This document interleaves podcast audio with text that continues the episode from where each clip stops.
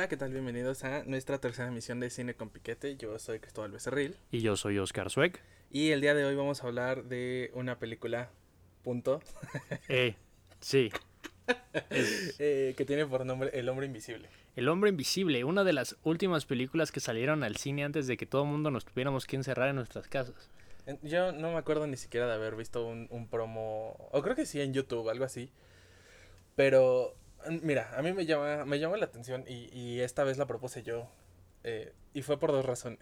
¿Cuáles? ¿Cuáles fueron? Una, que a mí no me gusta el cine de terror y dije, no se ve tan, tan pesada, o sea, la puedo ver.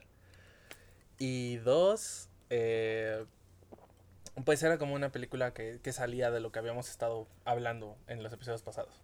Sí, mira, eso es cierto. Es, es, una, es una película que rompe como el género que veníamos manejando en, esta, en, en estos podcasts. Y pues miren, eh, vamos a discutirla durante una hora, pero tiene sus cosas, tiene sus cosas. Sí, y bueno, para, para dar un preámbulo a, la- a la parte del piquete de, de este episodio, el día de hoy lo vamos a hacer mientras nos estamos tomando unas deliciosas palomas, porque pues, yo creo que esta película lo amerita porque pues finalmente es como una apuesta segura, o sea, no, no le estás ganando nada, no le estás perdiendo nada y es buena como para un viernes en la tarde. Ok, entonces dile a la audiencia, por favor, Chris, tu secreto para ser la mejor paloma. Ah, mi secreto para hacer la mejor paloma es que nunca escarchen con la mitad de un limón porque siempre se chorrea el jugo eh, alrededor del vaso. Lo que pueden hacer es cortar unas 3-4 rodajas de un limón, preferentemente un limón grande, ponerlas en un plato plano y entonces rodar la orilla del plato, del vaso, perdón, y ya después pasarlo por sal. Y así no van a tener una escurridera de limón y van a tener la cantidad exacta de sal. Ahorita mismo yo lo estoy probando, Chris las preparó y la verdad creo que es de las mejores, si no que la mejor paloma que me ha aventado. Ay, qué gusto que me digas eso. Sí, sí, la verdad quedó, quedaron muy, muy, muy bien. Y, y bueno, les platicaremos más de este trago que tanto nos encanta a los mexicanos y que tomamos siempre que vamos a una boda. Pero por el momento vamos a adentrarnos a, a lo que toca esta, esta semana. Y lo que toca es que preparen su trago para que nos puedan acompañar. Exactamente, vayan a preparárselo, pónganle pausa y enseguida volvemos para charlar de El hombre invisible. Bueno, pónganle pausa después de que les dé la receta. Es cierto, me falta la receta. Creo que estoy, creo que estoy un Estamos poco cansados, apresurado. estamos cansados. Digo, eh, ustedes ya lo saben, Oscar es un cineasta a punto de titularse. El día de ayer estuvimos grabando un corto para, para una de tus clases. Y pues, los dos estamos fritos porque era un equipo de dos contra equipo, bueno, contra equipo físico que necesitaba de más manos. Sí, no, fue, fue, fue una experiencia cansada, pero vale la pena. Usted en la audiencia sabe que cuando le gusta a uno la chamba, la da, pero en este momento Andamos un poco fritos. andamos súper fritos, pero si- siempre grabando este día para que ustedes puedan escucharnos. Sí, siempre es un gusto que, que nos acompañen y poder eh, platicar con ustedes. Pero bueno, va la receta. Por favor, por favor, ya no te interrumpo. Eh, es muy sencillo prepararlo. Yo creo que la mayoría de nosotros sabemos hacerlos, pero por quien no o por quien quiera hacerlo a los pasos que nosotros lo hicimos el día de hoy, les damos la receta. Va a iniciar como siempre una onza y un cuarto a dos onzas de tequila, que va a ser nuestro alcohol de preferencia. Tomen con medida. Sí, siempre con medida. Eh, van a llenar el vaso que ustedes estén tomando alrededor de la mitad de refresco de toronja. En mi particular gusto, el squirt eh, es, es la elección.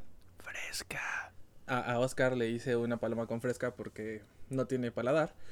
Este, No, porque el- el- mi paladar es muy fino.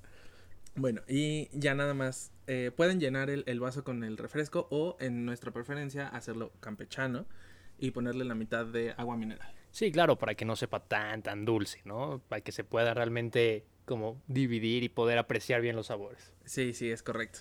Y pues ya nada más como adorno, antes de servir el trago, como les dije hace rato para, para el secreto, pasen el vaso por unas rodajas cortadas de limón, luego lo pasan por sal, en este caso nosotros usamos escamas de sal, Eh, pueden usar sal de mesa o sal de cualquier naturaleza, incluso pueden usar sal de maguey, estaría muy interesante, Sabría muy bien. sabría muy bien, y ya nada más como toque personal le pueden poner una rodaja a la orilla del vaso.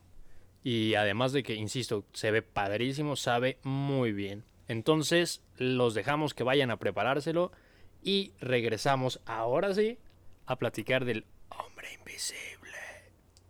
Pues sí, güey, qué bueno que no es sordo para que nos escuche.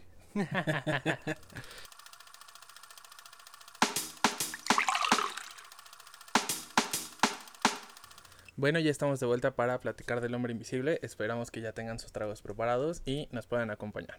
Ok, esta película es... Bueno, claramente sabemos que hay una película clásica del hombre invisible, pero este es como el remake, se podría decir, del 2020. El director es un cuate que se llama Lake Wannell, que sinceramente yo no sabía quién era. Y luego me empecé, estaba aquí con Cristóbal y empezamos a revisar su filmografía. Y pues bueno, es el guionista que nos dio la super saga de Saw. Sí, la verdad es que se sintió un poco irrespetuoso aprender de él cinco minutos antes de empezar el podcast. Pero la verdad es que, bueno, tampoco, tampoco era como, como un gran nombre de la superindustria que tuviésemos que saber. No, no, no. Y, y de hecho me sorprende porque la película está catalogada como película de terror. Y la verdad es que yo catalogaría ya So. Y dentro de muchas otras, creo que hay una, película que siempre me traumó, que fue como la primera película de terror que vi que se llama Trece Fantasmas. sí, sí, sí. Pero yo no categorizaría El Hombre Invisible como una película de terror. No, y bueno, eso es lo que vamos. ¿De qué trata la película? La película básicamente nos narra la historia de Cecilia, que es una mujer que está casada con un hombre que se llama Adrian, que es un genio de la computación y sobre todo de la óptica, que es un hombre controlador, es un hombre violento. Entonces Cecilia decide escapar de esa relación, pero es, comienza a ser atormentada por una figura humanoide invisible. Y ella empieza a sospechar que Adrian, a pesar de que había fingido su suicidio, le está ahí para atormentarla y poder como romper lo, la sanidad que, pueda tener. Entonces, básicamente esa es la premisa de, esta película. Como bien dice Cristóbal, parte como una película de terror y es lo primero que quiero platicar contigo. Esa primera mitad, esa parte que sí es de terror, porque no me vas a dejar mentir, sí hay escenas que, que sacan un susto. No. O sea, es que, es que yo quiero, para mí es importante hablar de esta película porque a mí no me gusta el cine de terror. Yo soy una persona que lo toma como demasiado literal, me da mucho miedo. Por eso no veo cine de terror. Y, y, pues yo siempre entro a las películas que están catalogadas de esa manera con predisposición a que no va a dormir esa noche. Esa película la vi a las 12 de la noche en mi cama, en plena oscuridad. No, ¿no es de terror? Pero no, no, no me vas a dejar mentir que esa escena, por ejemplo, de, de la sábana y y que Adrian está invisible pisándola no te dio, al menos generó cierta incomodidad. No. No, o sea... Ok, ok, ok. Creo que fue inmune a todos los intentos de, terror del señor Lake Wannell, Cristóbal. Es que, ¿sabes qué me pasó? En, justo en esa escena. El nombre te lo dice todo. Y creo que eso arruinó un poco como el factor terror para mí. Porque normalmente quizá es también como una parte como del subgénero de las películas de terror, pero cosas como El Conjuro o como Actividad Paranormal, pues sí me dan miedo porque son cuestiones que no tienen una explicación, pero eh, te lo dije hace rato, ¿no? 25 minutos dentro de la película y para mi gusto no había pasado nada. Y el preámbulo que nos explica que Adrian es un genio de las computadoras y un genio de la óptica y que la película se llama El hombre invisible, pues, pues ya me lo dijo todo. Sí, e, e, es, cierto, insisto, es, una película de estudio que lo que busca más es entretener, tampoco tiene un discurso, un discurso tan, tan profundo, a pesar de que, por ejemplo, la, la, la primera la primer secuencia es muy buena, a mi parecer, empieza muy bien. Esta escena de, de Cecilia, que hablaremos más adelante, pero es interpretado por la grandiosa Elizabeth Moss. Elizabeth Moss. Yo sabía esa respuesta. Sí, solamente estaba esperando. Ese silencio fue una descoordinación entre nosotros, pero la grandiosa Elizabeth Moss e, e, es, muy interesante porque además la casa donde está grabada es... ah, ese es un punto muy importante. Genial. Parece la forma en la que la fotografía está establecida y el momento en el que ella está saliendo y con todos estos reflejos y colores, con colores desaturados y fríos, pues parece que está literal en un laberinto, ¿no? Claro, y, y algo que me pareció súper, súper importante es que Creo que hay pocas películas o películas no tan comentadas que ocupan la arquitectura como un personaje, eh, pues como muy ocasional, pero muy importante. Y tal cual lo dijiste, la verdad es que ya se encuentra, eh, más bien el, lugar en donde se sitúa la primera escena refleja el, el, como la prisión en la que ella se encuentra en la relación de la que está a punto de escapar. Justo, justo. Y, y bueno, creo que también, eh, insisto, el lugar funciona muy bien Creo que no fue tan utilizado como pudiese haber sido. Entiendo que es que ella escapa, pero en, esta escena cuando ya vuelve a, la casa, ya cuando le sucedieron un buen de cosas y ya está empezando como a perder la cordura, Cecilia, siento que es en, esa secuencia le, hizo falta algo más, no sé. Y creo que es el momento en el que la película empieza a caer, porque al menos para mí en esta película hay dos, son dos películas distintas. La primera que puede que a Chris no le haya dado miedo, pero para mí funciona muy bien. Genera cierta tensión, sí sigues entendiendo. Porque además, además de ser esta película de que trata de ser de terror, es una película muy humana de una mujer que quiere escapar de, pues sí, de las garras de este sujeto tan violento, misógino ah, y... Ok, ese es un punto muy importante. O sea, en realidad eh, yo vi la película y para el final de la película yo la tomé como un discurso, una articulación de el ghosting. ¿no? Y, del gaslighting en general. Sobre todo el gaslighting. Sobre todo el gaslighting. Y ahí, ahí sí, ahí sí te puedo decir, me dio miedo. Porque es, es como la materialización o la explicación con peras y manzanas de eh, los efectos en la víctima de. Justo, justo. Sí, es como llevarlo como un extremo para explicar bien esta situación, ¿no? Y para que se pueda entender. Pero sí, justo es esta parte de la película que para mí funciona y funciona muy bien. Pero llega este momento en el que. Bueno, incluso tenemos como estas referencias a una película clásica. Les recomiendo a todos verla, que se llama Durmiendo con el enemigo. Una película de suspenso que va más o menos de lo mismo, quitando el asunto de que haya una persona invisible, pero pero recomendación de, esta semana. Y después tenemos esta secuencia en la que ella regresa a la casa y se nos muestra, ¿no? Cómo es que Adrian puede ser invisible.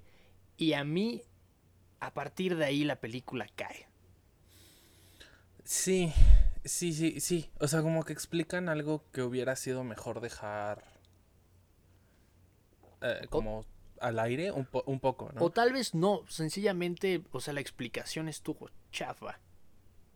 Eh, sí, bueno, ahí por ejemplo, en cuanto a la explicación, a, ese punto de la explicación, la parte visual, eh, sí me decepcionó mucho con respecto a los efectos. O sea, yo, yo sé lo que implica hacer un render y animar un render de esa naturaleza. Pero la verdad es que cómo estuvo dirigido, cómo estuvo realizado, parecen estos anuncios virtuales, ¿no?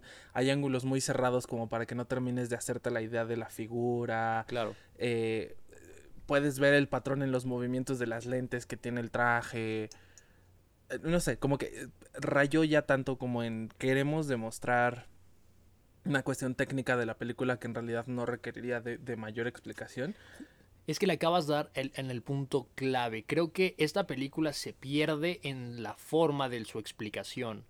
Porque exactamente se centran tanto en así en decir, ah, este cuate se hizo invisible por eso, que dejan de un lado la trama y, se les y se vuelve un vaivén de, de, como narrativas paralelas que no tienen como una sola, no tienen identidad y luego se vuelve súper exagerada y el director la pierde.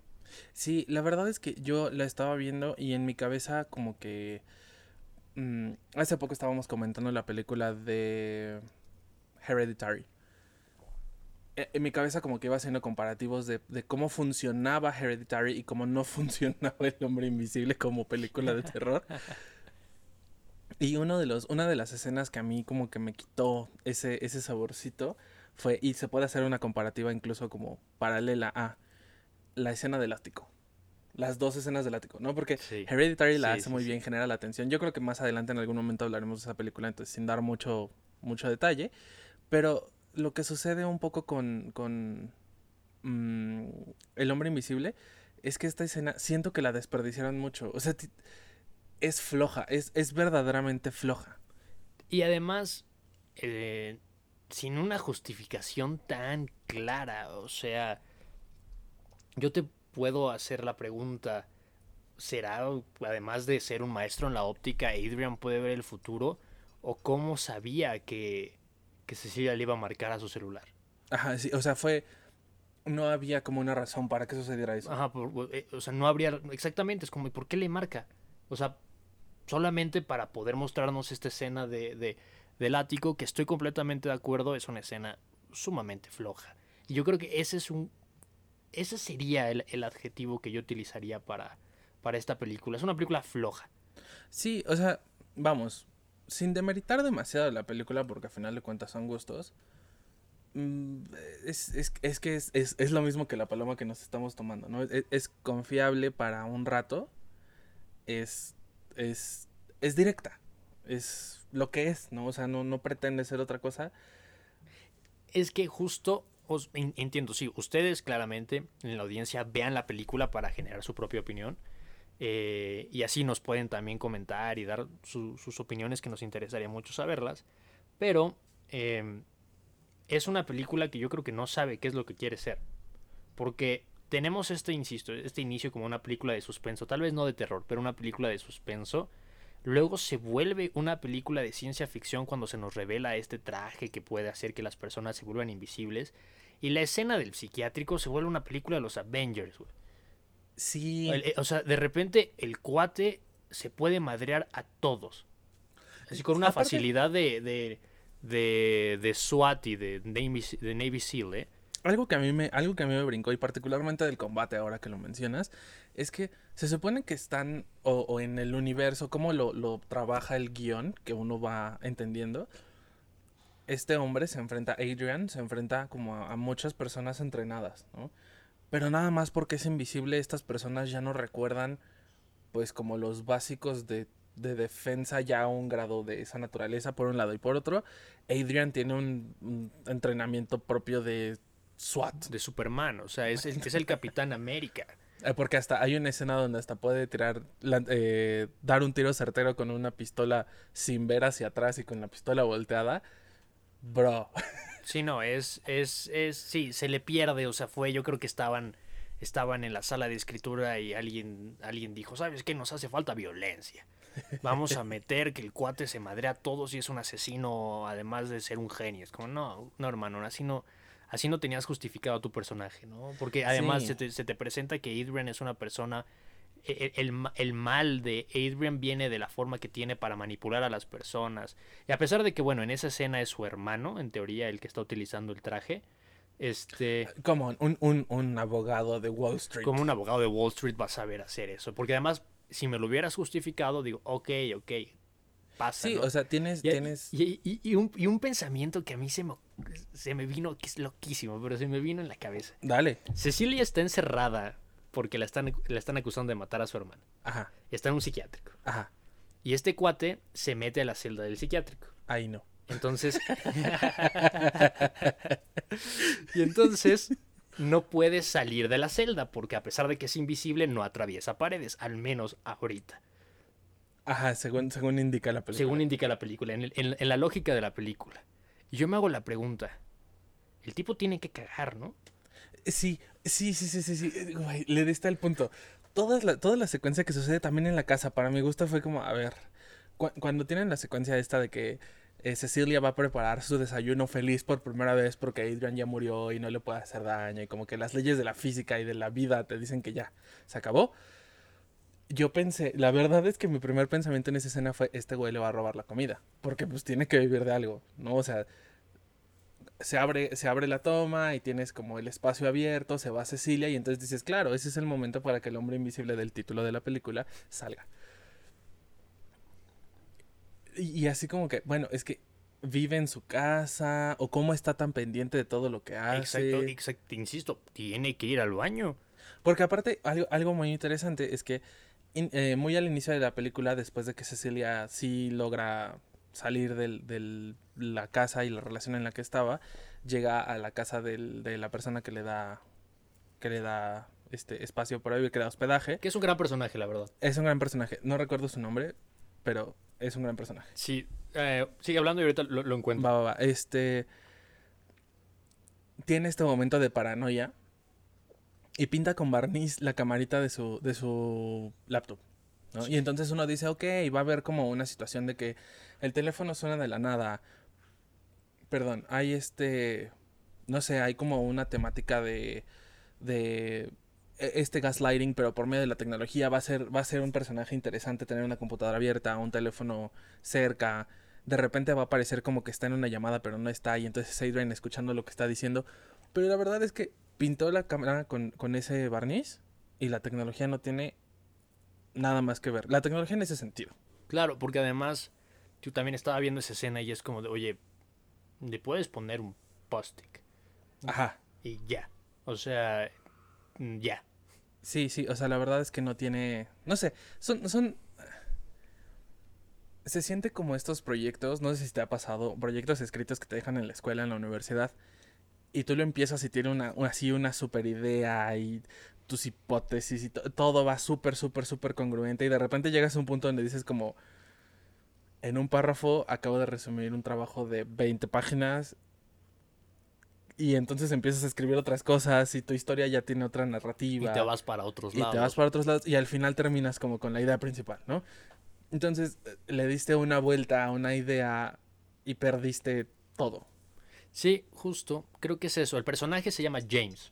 Ah, James. James, que, que sí es, es, es este amigo de la infancia que también es creo que el ex marido de la hermana.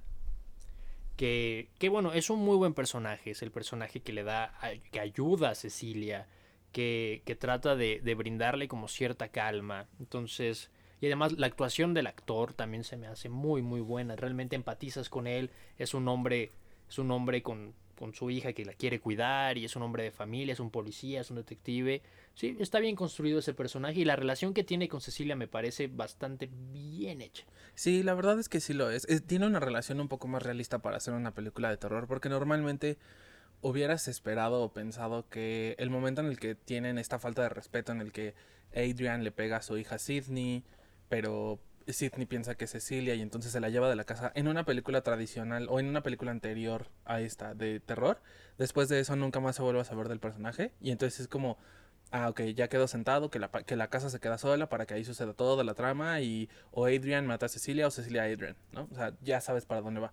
Y se me hizo un poco refrescante que no, que, que fue una relación más humana y que en algún momento incluso eh, James le dice, oye, ¿sabes qué? Fue mi error dejarte sola, no debí, Justo, pero pues aquí estoy para lo que quieras. justo es como también admi- admitir que pudo haber hecho algo más, ¿no? Bueno, se entiende, es como si de repente tu hija te dice que alguien la golpeó, pues bueno, claramente vas a, re- vas a reaccionar de una manera enojada. Pero también lo que me gustó de la reacción del personaje es que no fue violento. Sí, es un personaje que no es violento y de hecho creo que de los de los hombres que se nos presentan en la película es el único que no es violento. sí, sí, sí. sí. Y, y- igual, y que admita, sí sabes que fallé porque en ese momento que, que estabas pues tan, como, ¿cómo se podría decir? Tan expuesta, tan, tan, Tan como, ajá, eh, tan vulnerable. tan vulnerable, esa es justamente la, la palabra, tan vulnerable, pues sí, en ese momento pensó en su hija, ¿no? Bueno, todo el mundo puede cometió ese error en su, en su cabeza, pero pidió el perdón. Entonces, insisto, ese es un gran personaje. También la actuación de Sidney es muy buena. Eh, yo la conocía de la película de, de, de- perdón, de la serie de, de Euforia. Lo único que no me gustó es que hace el mismo papel en Euforia que en El Hombre Invisible. Pero, Pero ¿qué, disculpa, qué papel de euforia tiene? es la hermana de Rue. Ah, ah, Cachao. estamos aprendiendo algo nuevo. Sí, sí, es la hermana de Rue y hace básicamente el mismo papel. Disculpa, es que eh, creo que corté tu idea, pero fue algo que tenía que escupir si no se me lo olvidar. No, no te preocupes, no, ya, ya había quedado esa idea, pero sí, estoy de acuerdo, la, la, la, la joven actúa muy, muy bien, no me sé el nombre de la actriz, Se me fue, ayer lo investigué, se me fue. pero, pero bueno, gran, gran actriz, también funciona muy bien. Estos tres personajes juntos funcionan muy, muy bien. Eh, sí, entonces, volviendo así a lo, a lo que decíamos, es una película interesante, palomera, que de repente se vuelve una, un- un- un- una película de acción. Y bueno, claramente no hay que olvidarnos la gran actuación De Elizabeth. Moss. de Elizabeth Moss. Fíjate que me gustó. La verdad es que eh, me- al principio me pareció que iba a ser como muy... eh, eh, que no iba a tener más que una sola nota.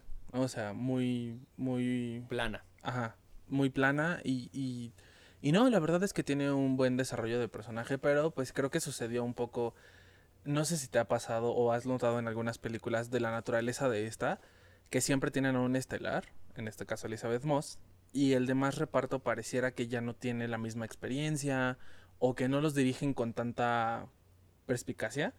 Sí, mira, lo, lo- lo que suele pasar es que, bueno, contratar a Elizabeth Moss sale en una lana. Ah, claro. Y por más que esta sea una película, sí, creo que la, la hizo Universal, ¿no? La Uni- Sí, Universal sí, Films. lo hizo Universal. Que bueno, sabemos que Universal es un estudio grande. Bueno, Elizabeth Moss ya es una actriz consagrada. Para aquellos en la audiencia que no la conozcan, es una actriz que sobre todo se volvió famosa por papeles en televisión, siendo uno de los principales Mad Men, y Uf. luego el papel protagónico en la serie ganadora del Emmy, The Handmaid's Tale. No he visto esa serie, tengo que verla. También, otra recomendación, ya van dos en este programa, véanla por favor. Entonces, Elizabeth Moss es un- es una superestrella de, de, de- de la industria, entonces por eso contratarla sale muy caro y normalmente ese tipo de películas suelen hacer eso. Contratas un nombre muy pesado, ya sea una actriz o un actor, y, y el resto, pues ya no tienes tanto dinero como para, para envolverlos con un cast más o menos más o menos igualitario. Entonces, es lo que pasa, ¿no? Sí, porque si te pones a investigar, pues sí, quiénes son los, los, los que la rodean, pues sí, el, el personaje, el actor de James creo que no ha tenido así también como un papel tan grande en su carrera. Creo que este es como el papel más importante que ha tenido. Ajá. Tienes esta joven que es una, una promesa en, en ascenso, ¿no? Es después de. Creo que después, o. Sí, fue después de esa película que ya tiene el papel en. En. Euforia. Exacto, entonces empieza a construir esta idea. Eh, hay un personaje que a mí me saca mucho de onda en esta película. Más allá del hermano de, de, de Adrian, que también se me hace un personaje un poco malo, pero el personaje que más, más, más me genera conflicto es el de la hermana de Cecilia. Es un personaje que necesitó más dirección. Ya al momento de realizarse. Es que sí, termina, termina quedando como, como la mala de, ah, la hermana mala que, que, que se siente, que se siente mal porque le mandaron un correo insultándola. Es que no. Yo creo que ahí yo te argumentaría lo contrario. ¿Qué pasó? Más bien queda como una hermana que tiene este esta falla humana propia, ¿no? Que también tuvo James en su momento y entonces te explica un poco por qué estuvieron juntos en algún momento de la historia, según lo que cuentan. Y porque porque le dice, ¿no? Básicamente así como, pues jódete, nunca más me vuelvas a buscar porque tu mail fue muy agresivo para mí. Y la verdad es que el momento en el que Cecilia le dice, oye, sabes que sí quiero enmendar las cosas a pesar de que no fui yo, dame chance de explicarme, aunque suene muy irracional, aunque pase lo que pase, ella va. Entonces siento que fue más bien como un copy-paste de la función de los dos personajes, nada más como teniendo eh, la comparativa de lo que sucedió cuando eh, eh, Adrian tuvo acceso a la información de uno y cuando no lo tuvo al del otro. Mm, Porque su hermana al final muere a manos de Adrian. Ah, o hasta el momento él todavía era Adrian. sí, sí, sí. Sí, insisto, puedo entender, puedo entender los argumentos que me acabas, me acabas de dar. Que bueno, eh, pequeño paréntesis con esto de que era Adrian, entre comillas. Es importante notarlo porque yo la verdad no me lo hubiera preguntado sino hasta el final de la película cuando tienen un encuentro que más adelante hablaremos de él. Claro, claro, porque el final, el final es interesante también. Pero sí, para, para darle, para darle un fin a este personaje, creo que sí, es como. Es que no sé, no, no, no- no entiendo por qué alguien que fue a rescatarla, porque la hermana es la que, la que va por ella cuando Cecilia escapa, Ajá, que le consigue el lugar con, con su ex esposo ajá. y, y que está ahí para, para ayudarla tantas veces, no se explica por qué se sintió tan ofendida por un mail, hermano. Creo que es un poco... Es un poco Es que, bueno, débil ese, ese motivo. e- es débil, pero se supone o lo justifican en la escritura de la película como que eh, era una cuestión de dinero. Porque si el primer argumento que te da el personaje cuando abre la puerta es yo no esperaba nada del dinero que ganaste con eso, porque aparentemente su hermana también es abogada y litigó por ella cuando Adrian le dejó dinero al final de todo. Que de hecho creo que es el único link que tienen para decir por qué Adrian seguiría detrás de, de, de Cecilia, no el dinero. Pero bueno, la primera línea de la hermana es no me importaba tener el dinero, pero si te parece que te estoy manipulando, que soy tan controladora de tu vida y me lo dijiste por un mail, pues, ¿qué onda, no? Justo, Pero sí, insisto, es una relación, yo creo que, bueno, podría, podría haberse construido mejor. También entiendo que ya no tenían tanto tiempo, la película es larga, la película dura dos horas. Dos horas y veinticinco minutos al inicio de la película, no pasa Sí, entiendo. Es, es, una película que tal vez, tal vez estando sentados otra vez en la sala de mezcla y de edición, sí le podrías quitar bien 25 minutos y seguiría funcionando. Y quizá darle hasta más coherencia con 25 minutos menos. Justo, porque tal vez es como este letargo que, que hace que se pierda un poco el interés un momento y... Sí, y también que pierda historia. Yo quitaba, cortaba casi toda la escena del psiquiátrico, se me hace exageradamente mal.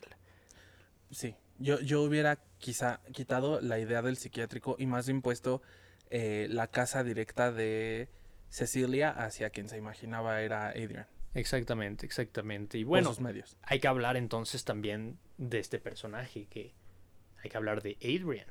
Pero, ¿qué te parece si lo hacemos después de este pequeño corte? Para nuestro refil y el suyo. Ok, perfecto. Nos vemos después del refil para hablar del antagonista de esta película. Bienvenidos de vuelta a el podcast Cine con Piquete. y bueno, esta semana estamos platicando de El hombre invisible. Una gran obra hecha solo porque sale Elizabeth Moss. Justamente, o sea, es el punto más alto de esta película y sinceramente sí es como una razón suficientemente justa para verla. Sí, sí, yo creo que es una de las películas que también ves porque sale Elizabeth Moss, ¿sabes? O sea, eh, lo vale. Lo vale. Insisto, véanla ustedes en la audiencia y nos dicen qué les parece. Pero antes de irnos a este corte y refil. Ah, perdón. Eh, eh, díganos qué les parece en nuestras cuentas de Instagram. Arroba cine-con-piquete, porque nos ganaron el otro username. Y en Twitter, arroba cine con piquete, todo de corrido y con minúsculas. Justamente, sí, ya saben cómo está el internet. Y bueno, por favor síganos y den like a todos los posts, compartan y pónganos su opinión, que nos importa mucho saber qué es lo que piensan de todas las películas que hablamos. Y del podcast. Y del podcast. Pero el podcast es perfecto. Pero bueno, regresando, regresando al tema de la, de la película, nos quedamos, antes de ir a este refil, hablando de el antagonista de esta historia, Adrian. Ah, pensé que Hollywood. Adrian. Adrian, digo, claro. sí es Hollywood, pero sobre todo Adrian. ¿Qué piensas de este personaje, Cristóbal?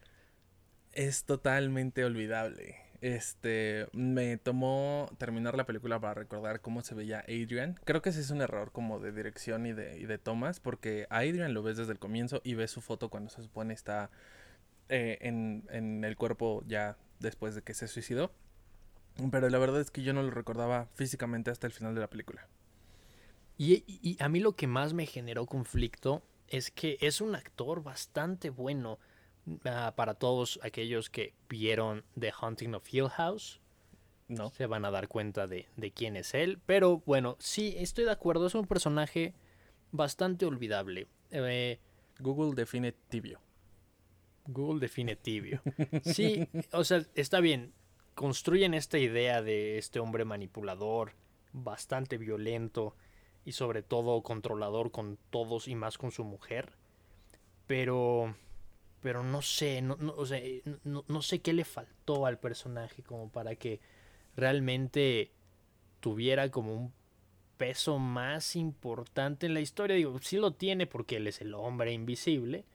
Yo creo que eh, parte un poco de que haga falta em, tiempo en pantalla por parte de Adrian. Yo creo que también hace falta un poco, darle un poco más de backstory físico. Una serie de flashbacks creo que hubieran funcionado perfecto. Sí, el momento en el que Cecilia como que habla de lo que le hizo y lo que sucedió, pues también estaría bueno. Pero yo creo que, bueno, contradiciéndome un poco al punto que te acabo de decir, el que no lo muestren es crucial para la historia porque entonces tomas la palabra de Cecilia como la víctima del el abuso de Adrian. Eso es cierto. Tienes razón, eso, e, e, eso, eso hace que funcione. Eh, el problema es que al final terminas teniendo a un, personaje que, que está... Es, es, un personaje muy plano. Eso sí. Sí. Adrian es un personaje muy plano. Es nunca entendemos realmente las motivaciones detrás de, de esta locura ni de su genialidad. Digo, el tipo es un cuate que pudo crear un traje que te hace invisible, güey.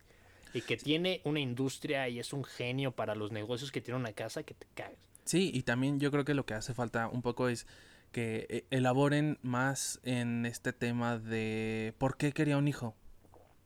Justo. Una persona que tan emocionalmente distante vivía de, de toda su realidad, ¿por qué querría un hijo? Exactamente, es, es exactamente este, es- este sociópata no podría tener como estas emociones, ¿no? De querer tener este lazo filial. Sí, insisto, es, es un personaje que es, es que está, está ahí para hacer lo que, lo que el director pensaba que, que quería con él, con él, ¿no? O sea, Es que su presencia se vuelve muy obligada. Exactamente, es, es, es el hombre invisible, básicamente. O sea, es tan invisible que, que ni siquiera tiene, tiene un background. O sea, es. Es, es, Es que eso abre un poco otra perspectiva de la película. Yo no lo había pensado. Si él verdaderamente es un hombre tan invisible, entonces tenía que ser físicamente invisible para que lo notaran. No, ah, es que, bueno, creo que, creo que habría una puerta dándole más profundidad a la película que no tiene. Sí, sí, o sea, finalmente queda como a este punto de... Es una película que necesita mucho food for thought, por así decirlo, como esta eh, Sí. interpretación y muchas otras cosas que la verdad es que no es una película que tampoco te dicta hacerlo. Si no hubiéramos tenido esta conversación, ese punto de que Adrian como el hombre invisible que necesitaba... Pero es que además, yo creo que también le dan en la torre cuando él no es el único hombre invisible. El hecho de que pongan a su hermano también siendo como cómplice y que te hace pensar hasta cierto punto como, bueno, en qué momentos era Adrian, que bueno, hay momentos clave que sabemos que sí era, pero en otros como, ¿por qué e- e- en esta escena tan, tan dura que es cuando, cuando Cecilia va, deci- decide pues terminar con su vida porque pues comprende que este sujeto está en todos lados y pero yo creo que ahí yo la, esa escena la entendí como que quería terminar con su vida para llamar la atención de Adrian. Y lo hace para lo hace para llamar la atención de Adrian, pero el que está ahí no es Adrian. Pero es que sí, o sea, quedan, quedan, quedan muchos huecos. ¿Por qué entonces el hermano estaría interesado en que Es que no es- muriera Cecilia es- o que no muriera el es- hijo de es- es a lo que voy, o sea, exactamente, o sea, es- se vuelve se vuelve este personaje que te lo ponen tan inteligente que puede controlar a la gente y ver el futuro, como ya habíamos dicho, se vuelve casi un Deus ex máquina, ¿no? Es un cuate que puede hacerlo todo y resuelve el guion, pero para mal. O sea, no, no, no es algo como que le resuelva el guion a los, a los protagonistas, sino es como de alguien que va a tener siempre lo necesario, así sea ilógico, para chingarse a los buenos. Ok. Eh, pues sí, o sea, digo, finalmente creo que revolvemos un poco al tema de que es una película con muchos huecos. Para eh, para ser una película de terror no tiene terror y tiene muchos huecos para ser una película. Como un producto terminado. Exactamente. Bueno, dos, antes de, de hablar el final, quiero hablar de algo que sí me gustó bastante, que fue el diseño sonoro. Ah, yo pensé que vamos a volver a Elizabeth Moss. No, Elizabeth Moss, por favor, es, para mí, sinceramente, yo creo que es actualmente la mejor actriz que, que hay.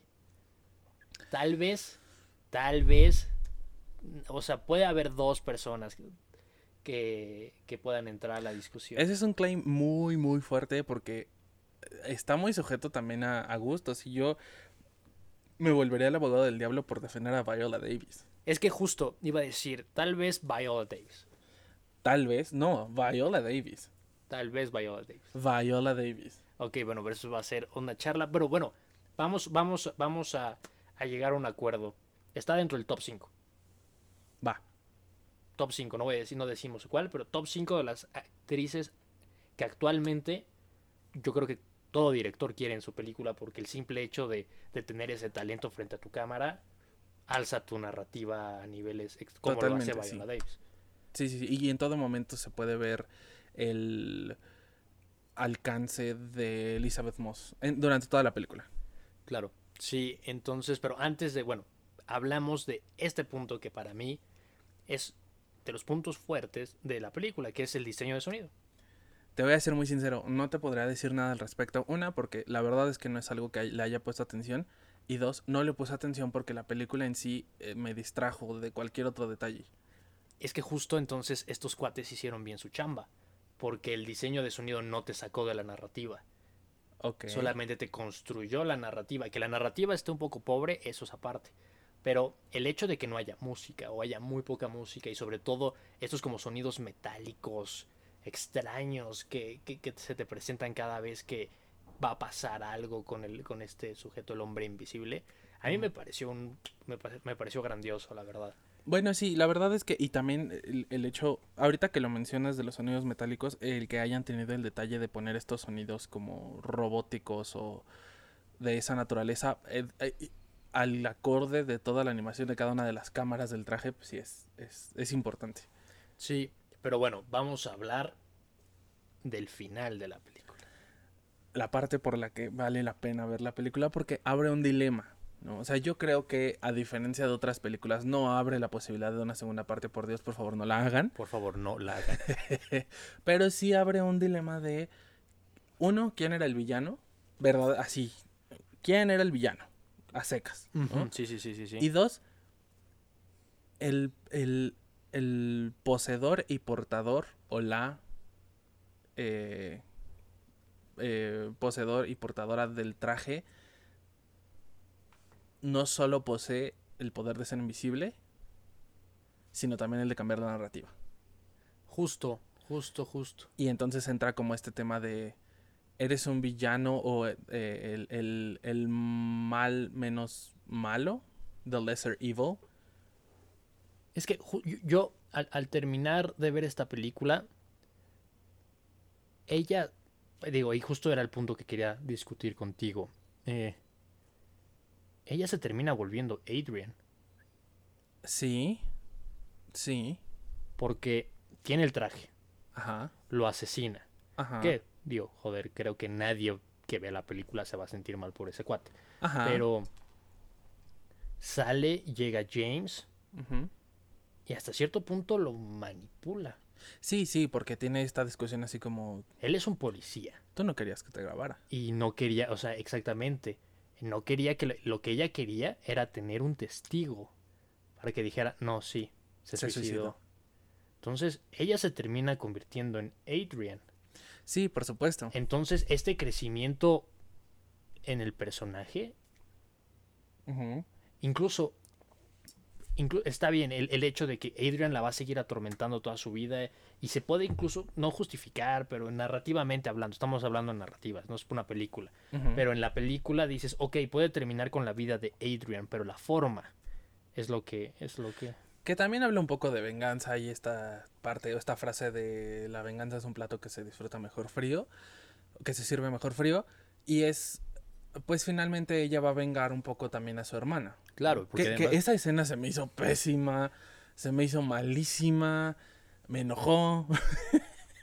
Porque, a ver, sentido común. O, sea, eh, yo creo que cuando estás actuando tienes que tener una reacción y estás entendiendo, escuchando y viendo tu entorno para tener una reacción natural o creíble hacia lo que está sucediendo. claro, claro.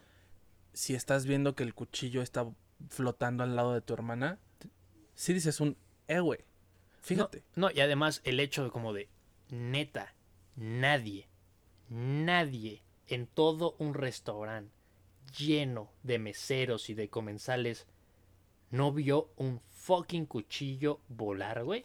Que aparte, ¿por qué tendrán un cuchillo de chef en una mesa? exactamente volar y esta mujer, la hermana que nos la presentan porque en ese caso lo es, una mujer inteligente, que además es ruda, Intimidante. intimidante, se queda perpleja, bueno, no entiendo, ver un cuchillo volando, pero pero no sé, sí, se me hace una no se agacha, ¿no? no se agacha, no hace nada, no grita, no dice, güey, qué pedo, ¿no?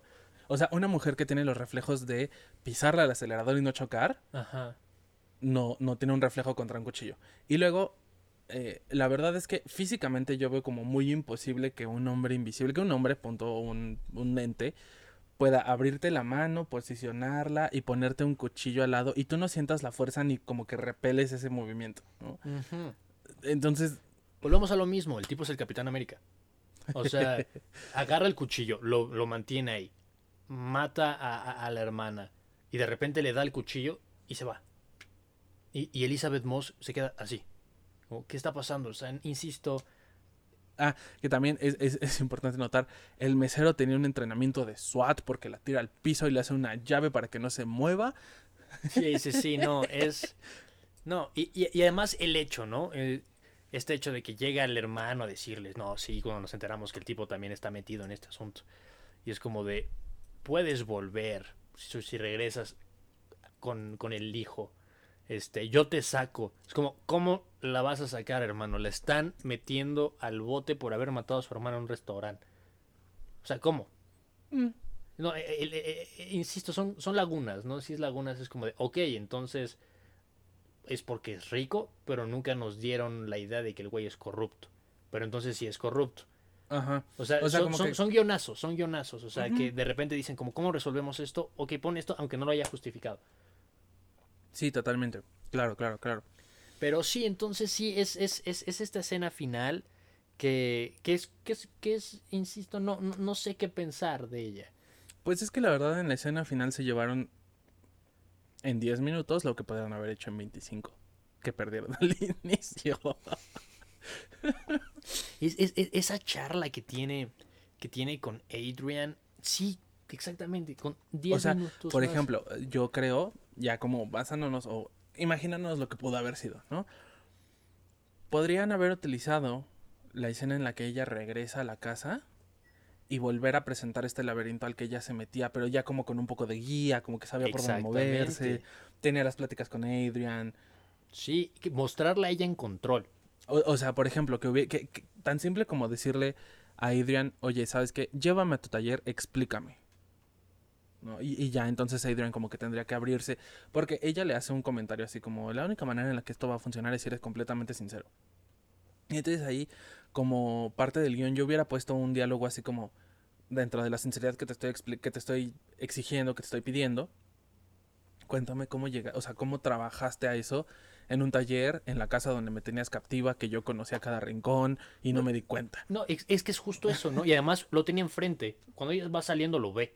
Y es como de, es, la tiene captiva y tanto porque es, este objeto controlador, violento, la tiene ahí captiva, controlando todo, y ella no se da cuenta que está haciendo un traje que lo hace invisible porque, joder, lo tuvo que haber probado, ¿no? Claro. Y sí, son esas cosas que cuando empiezas a agarrarle más a esta película, empiezas a encontrar esas pequeñas fallas. Sí, o sea, hay una diferencia o porque incluso dentro de esas fallas podrías justificar, vamos, si yo tomara el punto que tú me dices, no se dio cuenta que era invisible, en algún punto hacen la aclaración, el hermano hace la aclaración de que las pastillas anticonceptivas que ella muy celosamente guardaba, Adrian sí las notó y se las cambió, entonces podrías decir, eh, ahí probó el traje invisible y ya no se dio cuenta. Eh, Va. Pero tienes que pensarlo, justificarlo, repasar el, el guion y yo creo que ahí ya hacen mal empleo de, del espacio y del tiempo que uno les brinda para que te cuenten una historia. Sí, justo porque, él, o sea, entiendo, está bien que, que, claramente las películas están padre cuando no nos dan todo como peladito a la boca. Pero te dan lo suficiente para que tú lo interpretes. Exactamente, pero me tienes que dar las piezas para armarlo. Aquí no me estás dando las piezas, solamente me estás explicando, "Ay, ahí está la imagen, ya te la armé, pero pero no te pero no te digo cómo, pero ahí medio medio jálale y trata de justificarme, ¿no? No, no, no es eso, porque además tampoco es ese tipo de cine, esto es un cine de estudio, ¿no? Es, esta es una, es una película de la industria, es una película de Hollywood que lo que quiere es entretener, entonces en este caso está, falla su esencia.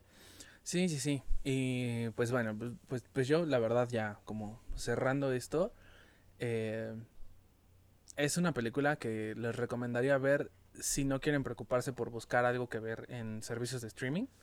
O sea, en vez de ponerle un random a Netflix, a Amazon o a HBO, vayan directo a esa película. Mm, no esperen mucho, pero pues pónganla. Es de esas películas que puedes poner en lo que es una tarea. Sí, justo. Es, es una de esas películas que puedes ver con cualquier persona que quieras, si lo que quieren es como pasar el rato y, y si, sí, y puedes verla, digo, tampoco es un martirio, pero, pero sí queda, queda, queda muy floja. Sí, sí, sí, sí tiene ahí algunas fallas. Eh, y pues bueno, en comparativa yo creo que me gustaría entonces invitarlos a ver la película que queremos proponerles para el siguiente podcast. Claro, para que la puedan ver, es Entre Navajas. O en inglés, Knives Out. Knives Out del súper polémico Ryan Johnson. Ok, sí, eh, tengo, tengo que hacer mis notas de los directores. O sea, las personas que, que vieron Star Wars o les gusta Star Wars van a saber esa referencia. Pero bueno, los invitamos a ver, la, bueno, conectarse la próxima semana. Vamos a discutir esa película, una película de misterio, una película muy bien hecha, pero bueno, la Y como bonus, pues también este hablar un poco de lo que inspiró, ¿no? Hace poco yo te lo decía, la película pareciera haber inspirado un nivel de Hitman 3, que es un juego que salió apenas el año pasado. Entonces, este digo, yo soy gamer hasta cierto nivel, hasta cierto grado. Entonces, pues también como que ayuda eh, encontrar una película que tiene una narrativa tal que pueda ayudar a hacer un nivel que tiene que mantener un, un engagement fuerte. Exactamente. Entonces, véanla, está en Amazon Prime. Está en Amazon Prime. Y vamos a ir a un corte para terminar de hablar un poquito de El Piquete. Claro que sí, los esperamos de vuelta. Hola, ¿qué tal? Bienvenidos de vuelta a nuestro podcast Cine con Piquete. Eh, por fin llegamos a la parte que todos siempre esperan. El Piquete. Claro que sí. Eh, como se los mencionamos al inicio del podcast, el día de hoy lo hicimos tomando una deliciosa paloma, o dos, o tres. Siempre, siempre caen bien, siempre con medida, recuerden, pero no vamos a mentir. Creo que esto es un, este es uno de las bebidas más famosas de México. Sí, sí, yo creo que sí es una de las más famosas de México y tiene su encanto, ¿no? O sea, Digo, también nosotros escogimos acompañar eh, el podcast de hoy con esta bebida porque igual que la película, pues es una apuesta fuerte para un viernes en la noche. Exactamente, es, es, una bebida que no defrauda, que cumple. sencilla de preparar. Es súper sencilla de preparar. Creo que la más sencilla que hemos hecho en este... No. Bueno, no. El, el capítulo anterior creo que hicimos algo más sencillo. Sí. Pero, pero además es algo mexicano. Y tiene un encanto en que también puede ser muy versátil a gusto de cada quien. Exactamente, puede, puedes ponerle todo el refresco para que salga muy, muy dulce, le puedes campechanear. Le puedes poner juguito de limón natural si es que quieres, o juguito de toronja también natural si es que quieres. También el tipo de tequila, porque... Ah, ah bueno, eh, yo creo que eso es muy importante notarlo desde este momento en adelante. Yo personalmente no tengo problema en mezclar tequilas en general, alcohol caro o alcohol barato o demás. Es de gustos. Sí, porque va a, haber, muchas personas que digan que, bueno, después de cierto precio por botella, ya está mal visto combinarlo, ¿no? Ah, aquí la verdad es que lo que les acomode, lo que les guste y lo que... Exactamente. y, bueno, es eh, ahorita sinceramente que estamos en pandemia, pues bueno, es tomar una, una, palomita como que nos recuerda a todos un poco el antro y sobre todo también esas bodas y las fiestas, ¿no? En las que... una gran bebida para echar una Zoom Party. Una Zoom Party, exactamente, porque... Porque bueno, ahorita digo, llevamos un, buen rato acá y vamos a seguir un rato, síganse cuidando, siempre sana distancia, pero Este, este tipo de bebidas, además de que queden bien, dan buenos recuerdos. Yo creo que todos, cualquier mexicano que tome alcohol va a tener una buena, una buena anécdota con una paloma. Sí, nosotros, por fortuna, tenemos muchas historias que empezaron con palomas una de las que yo más recuerdo eh, fue un cumpleaños de un, de un amigo nuestro en común, el buen Jules. Shout out al Jules. Shout out Jules. Eh, era su cumpleaños y me marcó, me escribió y me dijo, vamos a festejar un cumpleaños en la casa de Oscar, yo pongo una botella de tequila. Y vaya que fue, fue épica esa noche. Seguramente con algún otro Spirit en su momento les contaremos la historia completa, pero por la parte que duró el tequila, estuvo muy buena. Exactamente. Eh, Oscar y yo somos ávidos jugadores de beer pong. Somos, sin sonar, sin perder la humildad, somos los mejores. Claro que sí. Pero sí, este justo es eso. Son, porque además, insisto, es una, es una bebida fácil de preparar, una bebida que compras el refrescote, compras cualquier tequila que tengas, te lo puedes preparar y empiezas a platicar con tus cuates. Sabe rico, cae fresco, sobre todo cae fresco. Y ahorita como está el calor en la ciudad, por favor, es lo mejor que puede pasar, ¿no? Un poquito de cítrico. Y, y, sobre todo, insisto, es una bebida mexicana y está padre. Está padre coctelear con, con, con, bebidas de otros lados, pero pues esta sí es de acá de la, de la tierra. Sí, la verdad es que sí es, sí es siempre muy, muy reminiscente a las reuniones familiares, las reuniones con amigos la, y, un trago muy fiel. Justo. Y bueno, eh, este, fue el trago que decidimos hacer esta semana, justo porque, como había dicho Cristóbal, va bien con la película, va bien con, con este tema. Y pues nada, los queremos invitar la próxima semana para que, para que se, nos, nos sintonicen, nos escuchen en, ya saben, en Spotify, en cualquier plataforma de streaming de su preferencia. Volvemos a repetir nuestras redes sociales para que nos puedan dar like y comentar todo lo que subamos. ¿Cuáles son, Chris? Instagram, arroba cine-con-piquete, porque nos ganaron el username. Y Twitter, arroba cine con piquete, todo de corrido y con minúsculas. Exactamente. Ahí los esperamos. Coméntense, comenten, únanse a la conversación, por favor. Cuéntenos variaciones que tengan de los tragos que vamos presentando también, por supuesto. Claro, y si quieren recomendarnos alguna película que piensen que, que les haya cambiado la vida o que sea una gran película, pónganla y, y la veremos y la comentaremos en este, en este podcast. Para la próxima semana ya quedamos. ¿Cuáles vamos a ver, Cristóbal? Knives Out o Entre Navajas. Entre Navajas. Entonces, nos vemos la próxima semana. Yo soy Oscar Sueck. Y yo soy Cristóbal Becerril. Y esto es Cine con Piquete.